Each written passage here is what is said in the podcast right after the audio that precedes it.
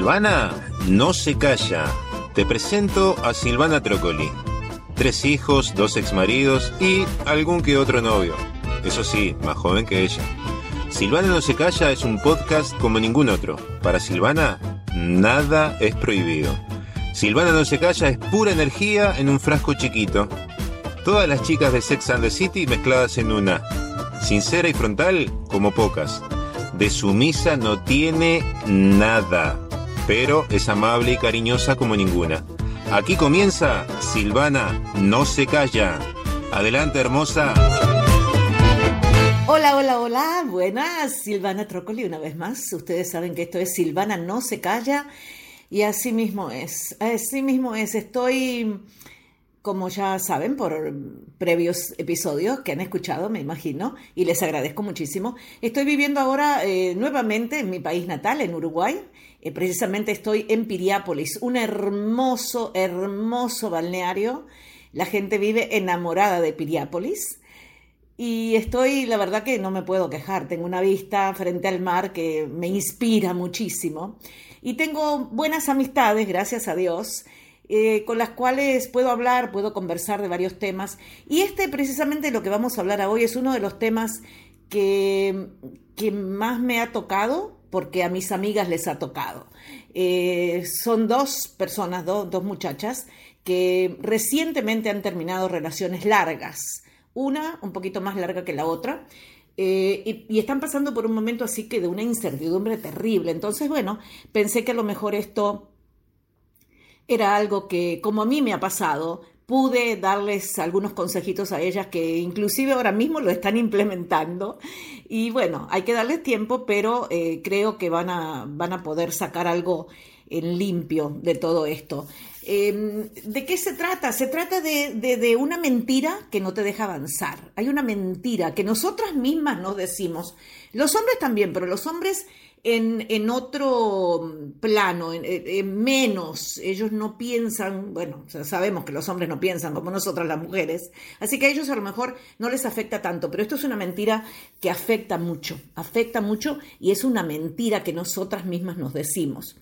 A ver, si tú que me escuchas, has terminado recientemente alguna relación, pero no has podido olvidarte de esa persona, todavía te cuesta, te aferras a esa persona, a pesar de, esa sensación que te enferma, de que dicha persona no fue capaz ni siquiera de encontrarse en un punto medio con tus necesidades, no te dio ni siquiera un poquito de lo que tú necesitas, ¿verdad? Porque a veces no pedimos mucho, pedimos algo.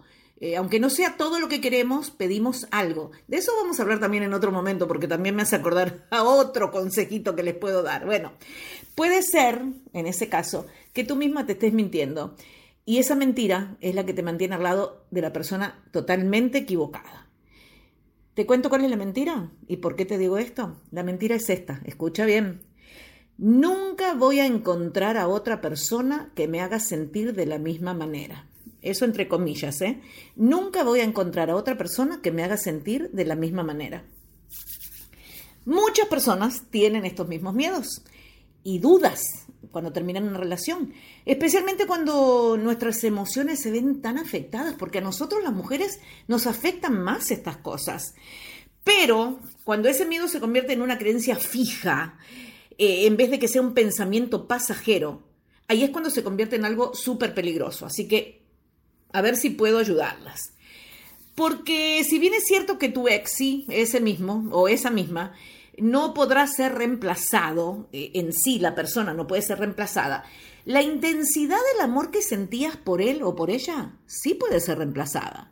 Puede haber 20.000 personas más que te puedan dar mucho más de lo que esta persona te daba y tú vas a poder sentir mucho más intenso el amor que sentías por esa persona, aunque en este momento te parezca que no. Si él ni siquiera podía satisfacer tus necesidades, tú podrías hallar mucha más satisfacción con otra persona. Eso es muy... Eh, a ver, les repito, me ha pasado. Tengo, tengo edad suficiente como que me haya pasado. No muchas veces, pero me ha pasado. Bueno, eh, a ver, podría existir algo psicológico que te esté afectando aquí. Es algo que se llama aversión a la pérdida, o sea, miedo a perder algo. Eh, aversion to loss en inglés. que te hace sentir ese temor, ¿no? ese, ese terror que sentís por dentro. Bueno, esto es descrito por Daniel Kahneman, el autor de Pensar rápido, pensar lento, como que es una tendencia de nuestro cerebro, cuando no el cerebro, eh, pero en cualquier situación, no solamente situaciones sentimentales, en cualquier situación, de enfocarnos en lo que podríamos perder en vez de en lo que podríamos ganar. En medio de una ruptura, tu cerebro no puede procesar esta idea que es tan lógica.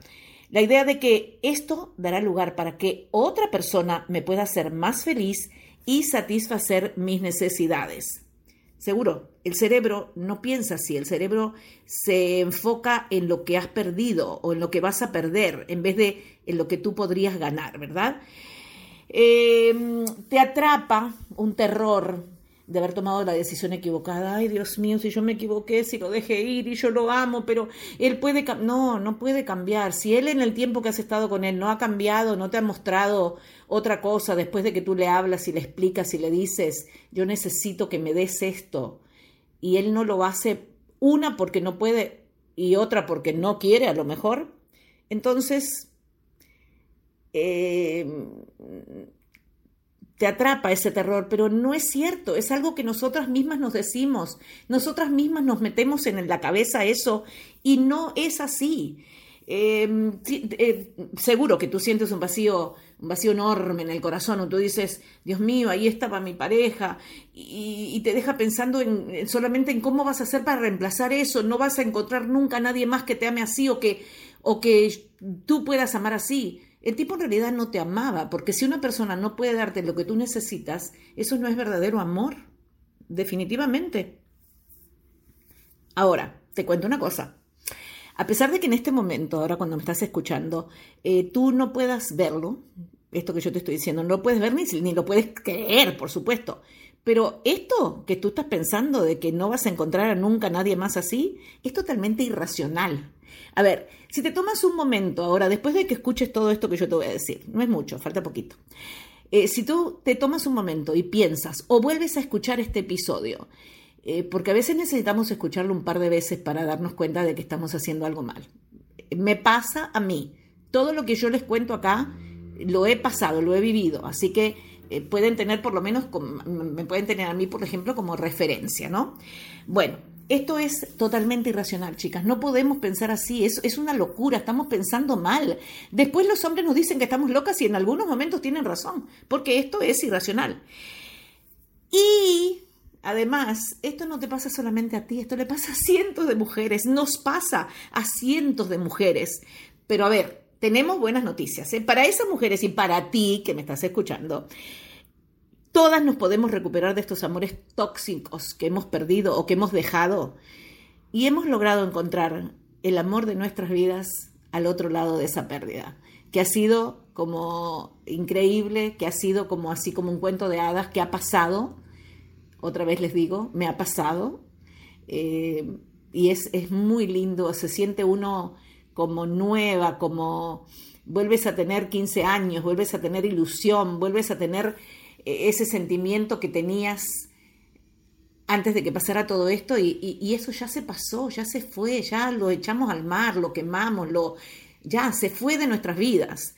Entonces, yo se los digo esto con, con, todo el corazón, ¿verdad? De verdad, me ha sucedido muchas veces, o varias veces, no muchas veces, pero varias veces, un par de veces.